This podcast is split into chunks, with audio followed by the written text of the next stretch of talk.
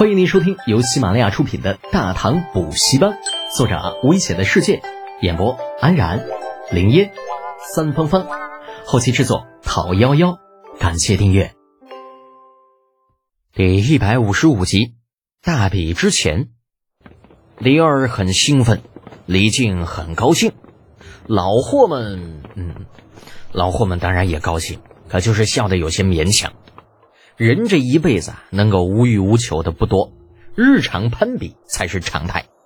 年轻的时候拼爹啊，谁谁谁老子又升官了，谁谁谁老子又买了辆豪车，谁谁谁老子买别墅了。啊，人到中年不拼爹了，改拼儿子。一见面，哎呀，你儿子最近在干什么呀？大学毕业了吗？找工作没有啊？哎，我儿子不争气呀。没找到好工作，只能混个小公务员当当。这家伙朝九晚五的，也就那么回事儿。哎呦，那可比我儿子强多了。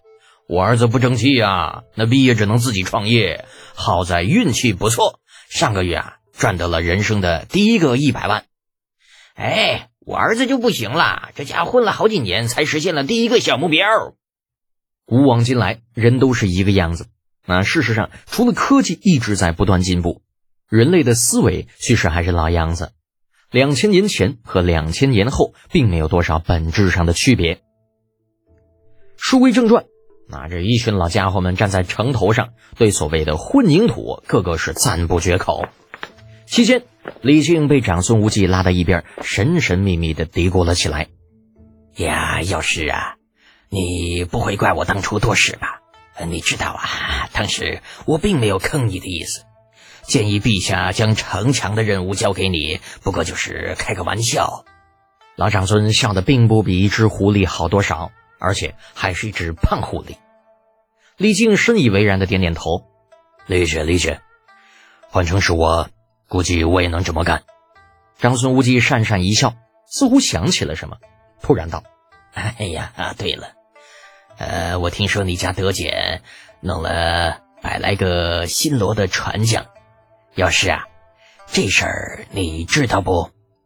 新罗传教，他想干什么？李靖诧异的眼神让长孙无忌霎时间明白自己失言了啊，连忙摆手：“呃，没，没啥，呃，可能德姐那孩子啊，就是单纯的觉得人手不够用呢。无忌不必替他遮掩，这小子就是三天不打上房揭瓦，待会儿回去看老子怎么收拾他。”明知道长孙无忌是在挑拨，但李靖的心里啊，还是忍不住结了个疙瘩。理由是这小鸡巴崽子没把自己当回事弄回来一百多个人，竟然连个屁都没放。这万一要有什么奸细混进来，可怎么解释呢？嗯，这个理由有些牵强。不过谁让李靖是爹呢？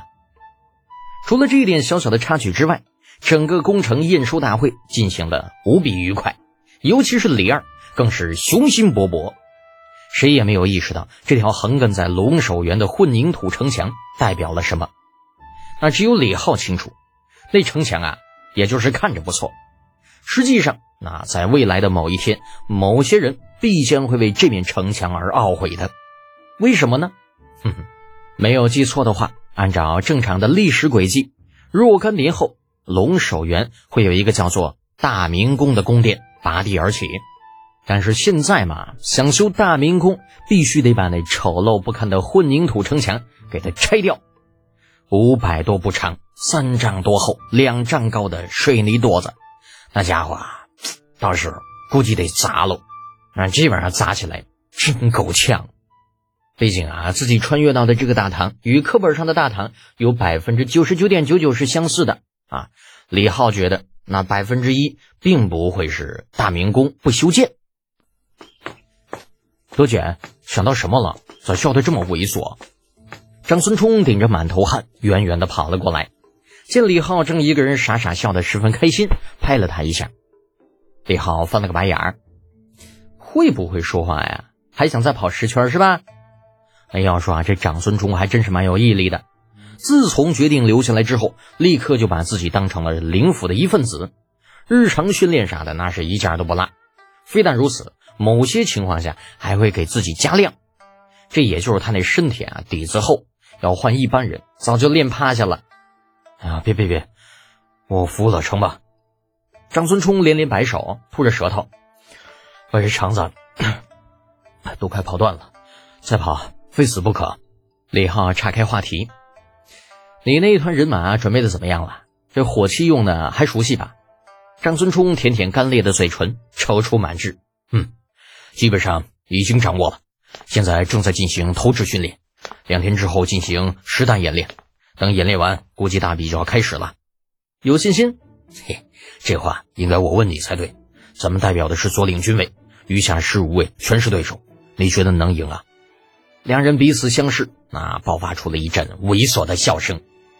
大唐十六位，啊，或许以前彼此间战力相当，但是现在嘛，呵呵。笑罢，李德俭正色道：“这两天回去一趟吧，估计这么长时间，你家那老头子应该消气儿了。况且你总不能一直留在营里吧？这将来总是要回去的。”长孙冲却摇了摇头：“再说吧。”我怕回去之后就出不来了，或许，嗯，等赢了比赛再回去更好一些。李浩点点头，没再多说什么。整个灵府经过一个月的训练，再次淘汰了一批人，眼下只余六百人左右。这六百人被李浩分成了三个团，每团两百，分别由长孙冲、程楚墨、李振三人负责。那其中长孙冲负责的一团人马为火器部队。主要装备的全是各式火器，程楚墨负责的是突击，啊，全团以近战武器为主，而李振则负责军械，大量的远程攻击的军械全部由他那一团人马掌握。大唐军制：十人一伙设火长，五火一十设石长，两十一旅设旅帅，六旅一团设校尉，四旅一府设都尉，那再往上呢，便是郎将。到了郎将的位置，便已经正式不带兵了。像灵府这样的，说起来已经是严重的缺编，少了一半人马，这不缺编都怪了。不过有李浩之前的条件打底，灵府的军饷还是跟以前一样。这里的一样，那指的是总额一样。这发放到手下的军士当中，便等于是翻了倍。也正是因为这样，这左领军卫其他几府的士兵看向灵府士兵的眼珠子都是红红的。那毕竟灵府之前那军饷就是他们的三倍，而现在随着人数越来越少，已经变成了六倍，更不要说那些一看就很高级的装备。奈何啊，这灵府现在正在整训，不接受其他人的加入，眼馋也只能干看着。眼看全军大比的日子越来越近，不知不觉间已经到了大比的前一天，一支支队伍离开自己的驻地，开进龙首原，按照安排好的位置扎营。到了这个时候，长孙冲再不想见长孙无忌也是不行了。那毕竟左武侯卫驻地就在左领军卫边上不到两里的地方。于是，大将军、大公子来了。左武侯卫大营，长孙无忌的亲卫先连走入了中军帐，哎，身后跟着一身迷彩作训服的长孙冲。帐中，长孙无忌手拿棋谱，品着香茗，头不抬，眼不睁的问道。那逆子还有脸来？哼！让长孙冲一看这架势，连忙上前：“父亲，孩儿不孝，惹您生气了。”老长孙哼了一下，没有搭理他。长孙冲对着帐中众人摆了摆手，将所有人都赶了出去。等帐中只余自己和老头子，这才小心的走了过去，站在老长孙的身边，低声说道：“父亲不要生气了，孩儿，孩儿这样做也是有原因的。”长孙无忌没有说话啊，甚至连动作都没有变过。长孙冲只能继续说道：“父亲，孩儿知道从军一事会让您颜面无光，可是您想想，我长孙家偌大家业，若无实力，如何自保？或许与长乐妹妹成亲可以护一时周全，但是谁又能保证不出万一呢？”长孙无忌放下了手里的书：“你既然知道我长孙家树大招风。”就应该韬光养晦，何必非要事事出人头地？牵一发而动全身的道理，你不懂吗？我长孙家的权势已经够大了，现在你又把手伸入军中，你让陛下怎么想？父亲，您在一天有姑姑照应，长孙家必然无虞。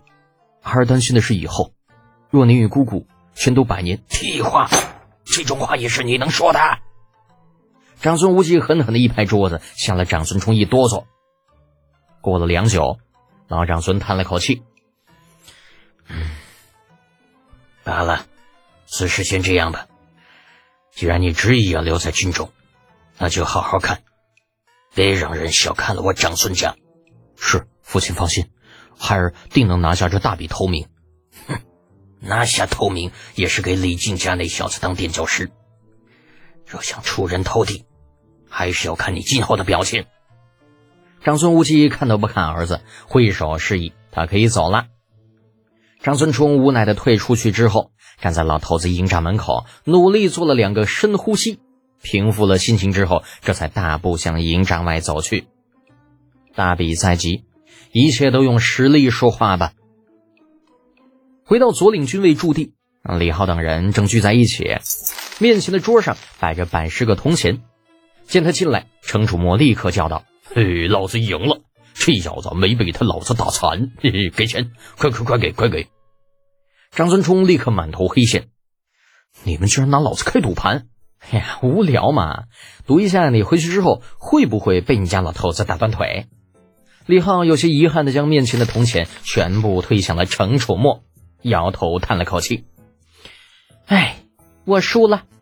啊，你们也是个人呐！”那当初是谁跟老子说回去一准没事的？这合着都在骗老子，都想看老子笑话哈！想通了其中关窍，张孙冲整个人都不好了，冲上去与几人扭打起来。一时间，左领军卫驻地中军帐旁边的小帐篷里鬼哭狼嚎的。中军帐，李记痛苦地拍了拍额头，这帮小年轻减压的方式好独特呀！自己要不要帮他们一把？一顿军棍抡下去，应该全都老实了吧？本集播讲完毕，安然感谢您的支持。